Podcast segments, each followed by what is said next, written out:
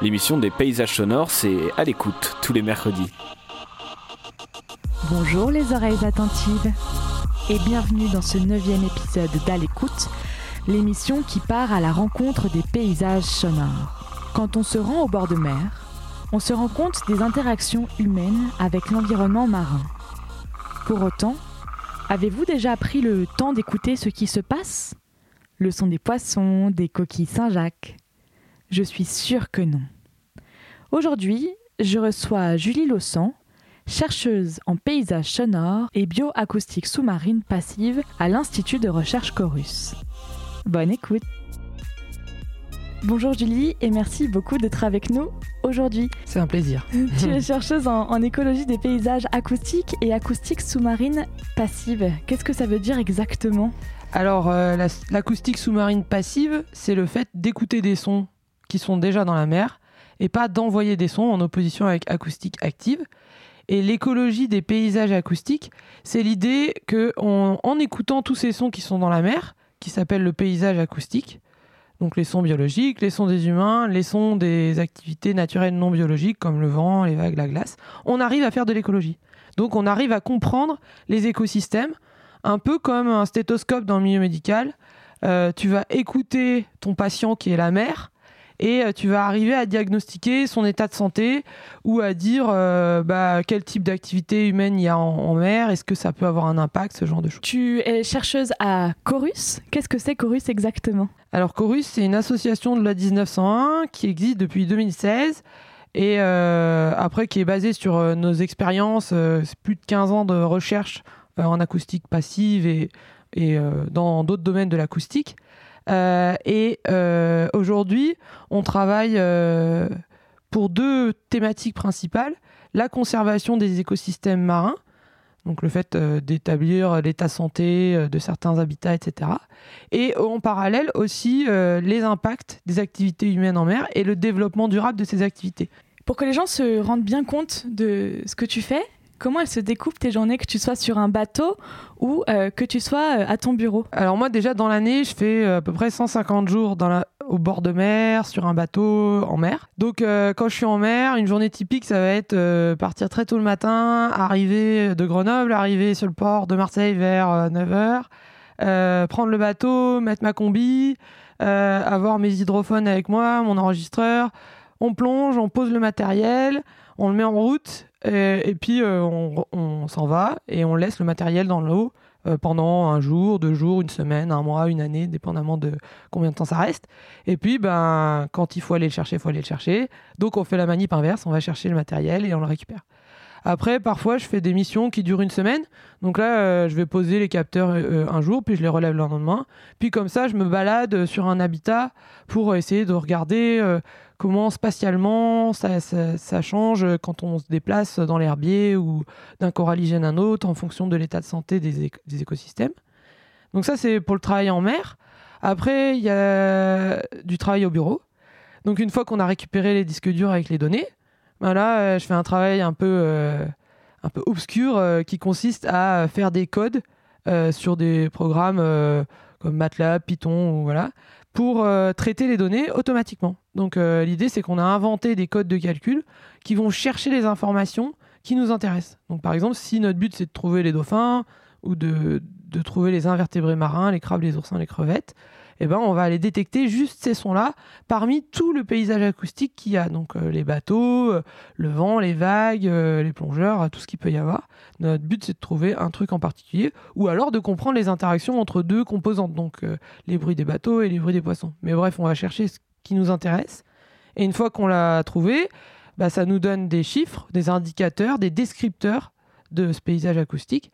Et ça, ça nous permet de soit de faire un rapport ou de faire une présentation à un, client ou à un collaborateur, un chercheur avec qui on travaille, dépendamment de la personne euh, qui est sur le projet.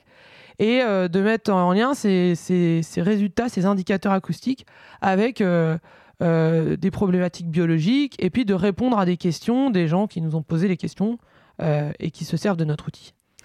Tu as dit plein de choses intéressantes et tu as utilisé un terme que je pense que nos auditeurs ne connaissent pas, le terme d'hydrophone. L'hydrophone, c'est un micro qui va euh, sous l'eau. Ça me permet de te poser la question suivante. Est-ce que tu peux nous expliquer un peu l'histoire du son et comment est-ce qu'on euh, commence à s'intéresser à ce son marin? Les sons dans... Donc il y a toujours eu des sons dans la mer. Euh, et contrairement à l'idée reçue qui existe parfois que c'est le monde du silence, ben, en fait il y a plein de bruit dans l'eau.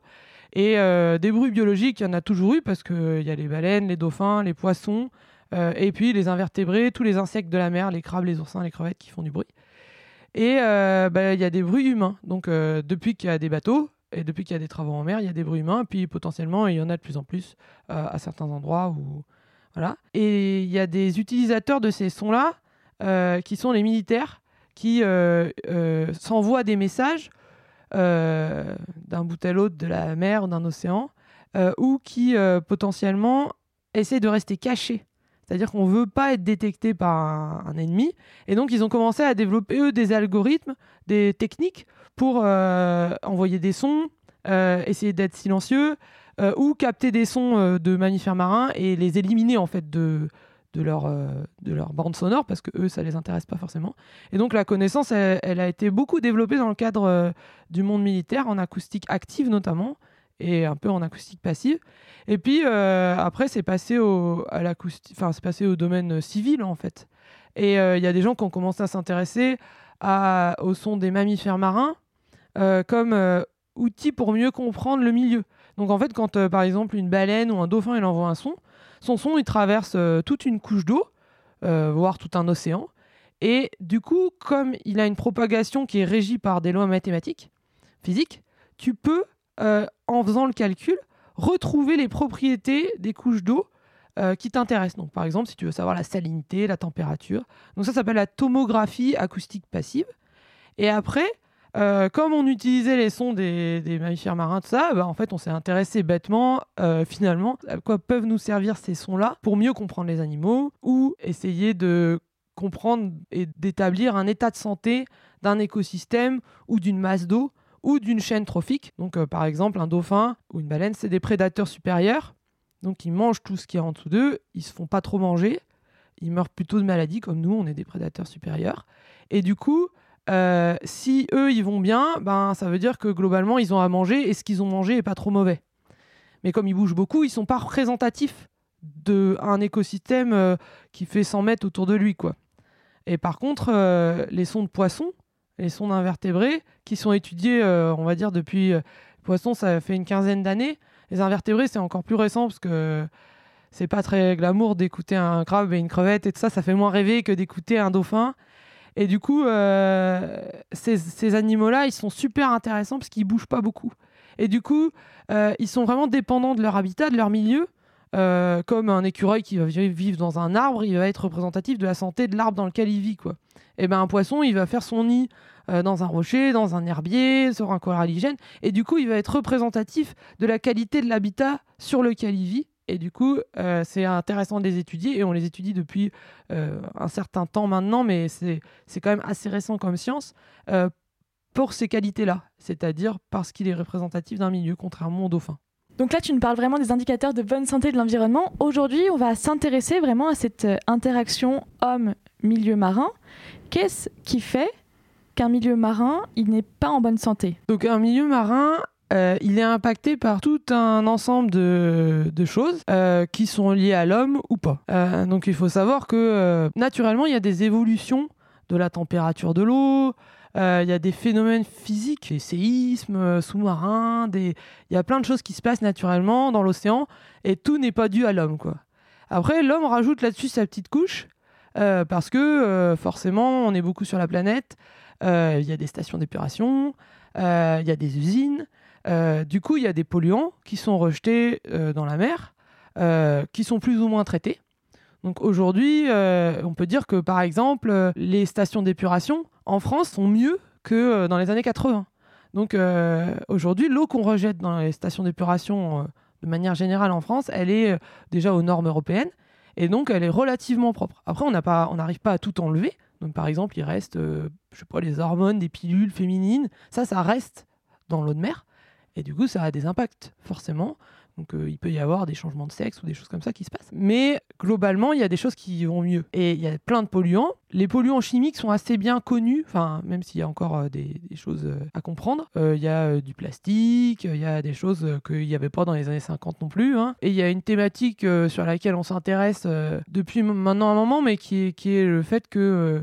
nous, on fait des bruits dans l'eau par les bateaux, par les travaux en mer, les éoliennes, euh, les tirs sismiques pour trouver du pétrole, tout ça. Et du coup, bah, ça, c'est pas négligeable en termes d'impact. Enfin, ça peut ne pas être négligeable. Et, euh, et du coup, euh, essayer de comprendre comment est-ce que on a un impact. C'est-à-dire, moi, mon, mon idée, c'est pas de dire, mon rôle, c'est pas de dire, ah bah il faut plus extraire de pétrole de la mer parce que ça fait du bruit. Euh, si tu veux, j'utilise ma voiture aussi, quoi. Donc j'ai besoin de pétrole et j'ai besoin d'électricité dans ma maison. Donc euh, mon rôle, il est pas là. Par contre, il est de dire, ben voilà, euh, quand on extrait du pétrole, quand on cherche du pétrole, on fait du bruit. Et ça, comment est-ce que ça impacte les animaux? C'est quoi la subtilité, la nuance, tu vois? Parce que tu peux impacter un animal depuis la mort, tu peux le tuer. hein. si tu envoies un son très très fort, bah, tu le tues. Tu peux le blesser de manière non réversible. Tu peux blesser son oreille, donc il peut entendre moins bien. Tu peux juste euh, lui faire augmenter son stress, tu vois, il a le métabolisme qui change. Tu peux euh, le déranger au niveau du comportement, donc il va juste plonger un peu plus profond, tu vas lui faire des mouvements qu'il n'a pas l'habitude de faire, il est un peu euh, mal. Ou alors tu peux masquer ses communications. Et tu peux aussi ne pas le déranger. Et tout ce spectre de, dérangement ou d'impact, il est encore. Enfin, il y a des choses qu'on connaît, mais euh, il y a des nuances qu'on n'a pas encore comprises. Et du coup, il y a tout un pan de notre recherche et de notre travail, c'est d'essayer de comprendre euh, comment les sons ils impactent euh, les animaux qui vont de, du crabe jusqu'à jusqu'à la baleine. Et évidemment que globalement, ben, les- l'impact des sons sur les dauphins, les baleines est un tout petit peu plus connu que l'impact des sons sur une coquille Saint-Jacques. quoi. Parce qu'avant, on pensait qu'une coquille Saint-Jacques, c'était un peu bête, et du coup, ça captait rien, ça voyait rien, ça entendait rien. Et maintenant, on se rend compte qu'en fait, euh, c'est pas vrai. Comment est-ce que, par exemple, le son impacte une coquille Saint-Jacques alors? Alors, une coquille Saint-Jacques, elle a, si tu veux, elle a plein de, cils, elle a plein de cellules euh, sensorielles euh, qui, euh, qui sortent, on va dire, de, de la coquille quand elle est entrouverte. Donc, nous, on voit le muscle blanc qu'on mange à Noël. Mais en fait, il y a plein, plein de matières biologiques quand elle est vivante, elle a plein d'yeux, tout ça. Et du coup, elle sent les sons au sens de vibration. Donc, toi, tu entends les sons par ton oreille. Ton oreille, elle a un tympan. Et le tympan, il est poussé par la pression acoustique. Donc, moi, quand je te parle, euh, le son il va jusqu'à ton oreille, ça appuie sur ton tympan et ça, ça crée un message électrique dans ton cerveau et tu comprends ce que je te dis. Mais quand tu vas à un concert de métal, tu te mets devant les baffles et euh, du coup ton corps il vibre. Il vibre et t'entends le son plus en, en sens de mélodie et d'oreille, t'entends le son au sens de vibration. Et sous l'eau, il y a plein d'animaux qui n'entendent pas le son au sens de pression, de variation de pression sur le tympan, parce que déjà ils n'ont pas de tympan, mais ils entendent le son au sens de vibration, c'est-à-dire qu'il y a une onde de choc, qui est le son, qui fait bouger quelque chose dans leur corps, un, petit appareil, euh, un organe qui est spécialiste de ça, c'est une petite boule, c'est un petit, petit cil, un petit bidule, et c'est comme ça qu'ils qu'ils réceptionnent le son. Et la coquille Saint-Jacques, elle entend le son au sens de vibration. Ça peut avoir un impact sur son stress. En gros, euh, une coquille Saint-Jacques, si tu veux, elle passe euh, son temps à manger, donc à, pomper de l'eau et puis à rejeter l'eau qu'elle veut pas et puis à bouger un peu, tout ça. Donc elle, elle, ferme euh, sa coquille d'un coup, sec comme ça, et ça la fait bouger par euh, des pressions. Et quand elle entend un son, quand il y a un truc qui l'impacte, donc par exemple, quand il y a une étoile de mer qui essaie de la manger, ça l'impacte beaucoup. Du coup, elle fuit, donc elle s'envoie très vite. Et ça, c'est une dépense énergétique assez importante. Une coquille Saint-Jacques, elle bouge, euh, je crois qu'elle passe euh, euh, 1% ou 0,1%, entre 0,1% et 1% de son, temps de sa journée à bouger. Donc elle bouge pas beaucoup. Mais par contre, quand elle bouge, elle dépense entre 20% et 50% de son énergie. Et du coup, elle est obligée de manger pour avoir de l'énergie. Et tu vois, c'est tout une problématique de euh, euh, comment les animaux et comment ça peut impacter en le reste de leur vie. Parce que le fait que la coquille Saint-Jacques, elle fuit, bah, elle, c'est pas grave, elle a fui et puis elle entend plus le son ou il n'y a plus la- l'étoile de mer qui essaie de la manger. Mais après, elle a dépensé 70% de son énergie. Comment elle fait ensuite? Est-ce qu'elle arrive encore à se reproduire? Est-ce qu'elle arrive encore à se déplacer pour, euh, si jamais elle se fait attaquer de nouveau par une coquille Saint-Jacques? Est-ce qu'on la met pas en danger? Voilà. Tu vois, toute cette subtilité-là, elle n'est pas encore euh, forcément évidente.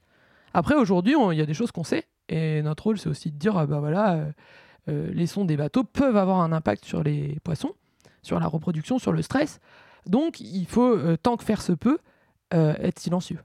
Et donc, euh, potentiellement modifier des hélices de bateaux, par exemple, pour éviter certains sons, éviter d'être trop fort. Et bientôt, en Europe et dans le monde, il y aura des normes. Aujourd'hui, tu sais, on a, à Grenoble, on a critères. Donc, quand tu as ta voiture avec critère 4, tu peux pas aller dans Grenoble, machin. Bientôt, il y aura des normes qui diront bah, à partir de euh, X décibels, tant de décibels, vous, êtes pollueur. Donc, euh, vous devez payer une taxe dans un port. Ou alors, euh, vous êtes silencieux, donc vous avez une petite ristourne sur votre place dans le port. Voilà, ce genre de choses. Les impacts sont vraiment vitaux sur les invertébrés, sur les coquilles, sur les, les coquillages, sur les cétacés, sur, sur tout ce qui se trouve dans la mer, vraiment parce qu'ils utilisent en partie le son pour savoir où ils en sont. Donc, euh, envoyer trop de sons, euh, perturber euh, l'environnement sonore, c'est aussi les, les mettre en, danger finalement. Quelles sont les, les recommandations que vous faites sur ces sons? Est-ce qu'il y a des, moyens de, détourner le son? Est-ce qu'il y a des, des moyens de, de protéger cet écosystème? Alors oui, effectivement, il y a des moyens pour éviter de faire trop de bruit. Quand tu fais une étude d'impact, aujourd'hui, nous, on fait des études d'impact pour, euh, par exemple, euh, les gens qui posent des éoliennes en mer ou les gens qui euh, cherchent du pétrole et donc qui font des tirs sismiques en mer. Bah, Il y, a deux- y a deux techniques, en fait. Grosso modo, tu te dis, OK, quand il y a des animaux, il faut pas faire de bruit. Donc dès que tu vois un animal, t'arrêtes de faire du bruit. Donc ça, ça peut être un moyen pour éviter un impact. Donc euh, tu vas détecter visuellement le dauphin ou la baleine. Mais il y a aussi des animaux qu'on voit pas. Ils sont là et pourtant on les voit pas. Exactement. Donc là, il y a des gens qui posent des micros pour écouter les animaux et dire ah attention, on l'a pas vu, mais il y a quand même une bestiole qui est là. Arrêtez de faire du bruit. Et comment vous pouvez le savoir ça? Ben, par exemple sur les, alors ça c'est une technique qui est utilisée depuis longtemps, mais sur les bateaux euh, pétroliers, si tu veux, comme eux ils, ils envoient des sons et les sons ils leur reviennent pour qu'ils trouvent le pétrole, ils ont des micros en fait à bord.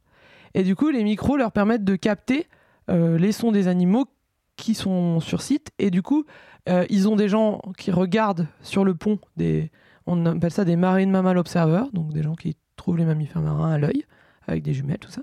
Et puis ils ont des systèmes PAM, donc Passive Acoustic Monitoring, sur tous les bateaux presque. Et euh, ils écoutent euh, la mer et ils disent ok là, enfin ils sont obligés d'arrêter le bateau en fait, d'arrêter les tirs quand il y a des animaux. Donc ça c'est des moyens pour éviter certains impacts. Après il y a des animaux comme par exemple les tortues, ils font pas de bruit, puis ils sortent pas souvent quoi. Du coup là tu peux te dire bah voilà euh, comment est-ce que je peux créer un système qui fait moins de bruit? Donc euh, là, il y a plein de techniques qui, sont inventées presque tous les jours. Donc euh, sur les bateaux, bah, il y a des gens qui réfléchissent à, changer les hélices. Donc si tu designs correctement ton hélice et si tu mets un million d'euros dans ton hélice, en fait, quand tu es un gros cargo par exemple, ben, potentiellement tu peux réduire ton bruit de 10 décibels. Et du coup, ça c'est super euh, impactant en fait. Juste 10 décibels, ça, ça, Oui. ça permet de, euh, d'avoir une meilleure biodiversité sur un environnement? Bah, enfin, ça permet pas forcément d'avoir une meilleure biodiversité, mais disons que 10 décibels, c'est pas négligeable en termes de, de, de bruit. Alors, faut savoir, quand je parle de décibels, les décibels sous l'eau, c'est pas tout à fait pareil que les décibels dans l'air. Euh, si tu veux euh, comparer, euh, disons euh, que tu peux euh, soustraire 70 décibels à peu près à, à tous les chiffres que je vais te dire dans l'eau. Donc, quand je vais te dire une crevette claqueuse ou un oursin, ou- il fait 150 décibels. Toi, ça te paraît énorme parce que dans un concert ou dans une boîte de nuit, quand t'entends 100 décibels, déjà, t'es pas bien. À 120 décibels, en fait, on a euh, un problème d'oreille, quoi. Il faut se protéger. Exactement. C'est- c'est- Enfin, même avant, ça devient dangereux. Même à partir de 90 décibels, si t'entends du son trop longtemps, c'est dangereux pour ton oreille. Mais 90 décibels dans l'air, c'est pas 90 décibels dans l'eau. Donc ça va être à peu près 160 décibels. Donc moi, quand je vais te dire la crête claqueuse, elle fait 150 décibels, bah, ça va te paraître énorme. Et en fait, c'est que entre guillemets 70 décibels. Donc elle fait un bruit qui est à peu près euh, normal dans la vie de tous les jours, mais il est fort. On va écouter euh, un enregistrement de petits navires, puis de petits navires, de, petits bateaux, puis un enregistrement de, grands bateaux. Est-ce que euh, pour, en fait que les auditeurs qui nous écoutent se rendent compte de la teneur euh, en termes euh, en termes d'audition euh, de euh, ce que on entend quand on est en mer. Est-ce que tu peux nous, nous replacer un peu le contexte d'enregistrement de ces, ces deux sons qu'on va écouter après? Qui est au sud de, de Calvi. Il y a une station biologique là qui s'appelle la Star Réseau. Et nous, pour nous, c'est un site atelier où on fait beaucoup d'expériences et on, fait beaucoup, on a beaucoup de travaux là-bas. Notamment parce qu'il y a un herbier qui est en très bonne santé et qui est une référence pour nous. Euh, et euh, du coup, on a fait tout un travail aussi sur euh, les usages en mer. Donc, les usages en mer, c'est toutes les activités humaines qui vont avoir lieu sur un plan d'eau. L'aquaculture, le trafic maritime, la planche à voile, tout ce qu'on peut faire de manière récréative ou professionnelle, la pêche, etc. Euh, et du coup, euh, on a fait euh, une étude où on a été regardé euh, sur les bateaux de plus de 25 mètres. Il y a des systèmes de géolocalisation qui s'appellent AIS, que les gens doivent avoir sur leur bateau. Et, mais c'est que les bateaux de plus de 25 mètres. Et puis, ils sont obligés de, le faire, de les mettre en route, mais ils ne le font pas toujours. Et du coup, tu as une idée du trafic maritime des gros bateaux.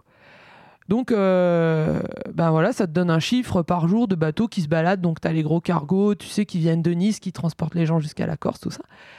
Et en fait, euh, là où on a mes informations, et où les gestionnaires de l'environnement, euh, des aires marines protégées, par exemple, ont des besoins, c'est de savoir combien il y a de bateaux, de petits bateaux, tu vois, de bateaux de pêcheurs, de petits bateaux de zodiac récréatifs, qui vont faire de la pêche plaisance ou qui vont, se balader, euh, de planches à voile, de machin, de bidule, qui sont sur leur plan d'eau et euh, qui ont un, impact euh, sur l'aire marine protégée. Et du coup, on a essayé de faire une, évaluation du nombre de petits bateaux qu'on voyait par caméra et qu'on entendait par micro, par hydrophone, sur la baie de Calvi. Et donc, on a été compté, donc il y a, euh, si tu veux, il y a 70 bateaux qui ont été comptés par AIS, et puis nous, on en a compté plus de 1000 euh, par acoustique et euh, par caméra. Et du coup, ces deux petits bateaux, c'est des bateaux qui, enfin, le petit bateau et le gros bateau qu'on va entendre, c'est des bateaux qui ont été enregistrés dans la baie de Calvi. Le premier, c'est un Zodiac, c'est un petit bateau de plaisance de quelqu'un qui sortait le dimanche pour, pour pêcher.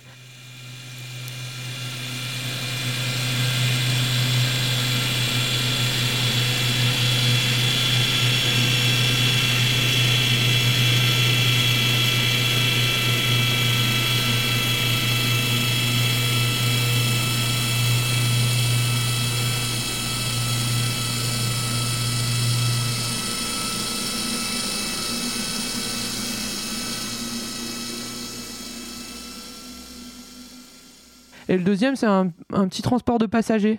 Donc c'est une genre de petite navette, quoi. Mais euh, il est un peu plus gros et du coup son bruit est un peu plus grave.